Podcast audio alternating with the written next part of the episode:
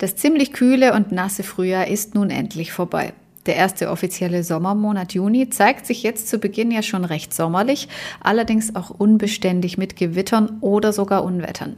Geht es jetzt den ganzen Monat so weiter oder was erwartet uns noch? Das klären wir jetzt in diesem Podcast. Ich habe dafür unter anderem in die Langfristmodelle des amerikanischen Wetterdienstes NOAA und des europäischen Wetterdienstes ECMWF geschaut. Aber auch meteorologische Singularitäten, also Witterungsregelfälle, die zu einer bestimmten Zeit im Jahr auftreten, sind Thema dieses Podcastes. Starten wir mit den Temperaturrekorden. Die zeigen uns nämlich ganz gut, was im Juni überhaupt möglich ist. Der Hitzerekord für den Juni ist noch gar nicht so alt. Am 30.06.2019 wurden nämlich in Bernburg an der Saale knapp 40 Grad, um genau zu sein 39,6 Grad gemessen. Deutlich frischer war es am 4. Juni 1962 in Trochtelfingen. Hier gab es sogar leichten Frost mit minus 4,3 Grad. Und passend dazu kommen wir direkt zur Schafskälte. Denn häufig gibt es gerade im Zeitraum vom 4. bis 20. Juni nochmal einen Kälterückfall mit Bodenfrost, regional sogar Luftfrost.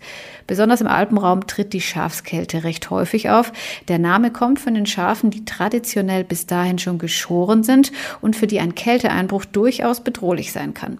Muttertiere werden daher erst Mitte Juni geschoren kommen wir von der Schafskälte zum bekannten Siebenschläfertag am 27. Juni. Eine Bauernregel besagt, wie es Wetter am Siebenschläfertag, so bleibt es sieben Wochen danach. Statistische Analysen ergaben sogar, dass sie in Süddeutschland in 60 bis sogar 80 Prozent der Fälle zutrifft, was mit der vom Jetstream abhängigen Großwetterlage zusammenhängt, welche sich öfters gerade Ende Juni bis Anfang Juli für einige Zeit stabilisiert. Da diese Bauernregel aber schon deutlich vor der gregorianischen Kalenderreform von 1582 entstand, ist der heutige Siebenschläfertag eigentlich der 7. Juli. Und was zeigen uns nun die Langfristmodelle für den ersten Sommermonat Juni?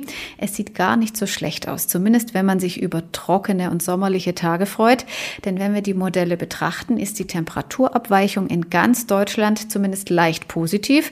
Laut den Europäern der Süden, damit kann man auch klimatisch nicht allzu falsch liegen, laut dem amerikanischen Langfristmodell eher der Norden.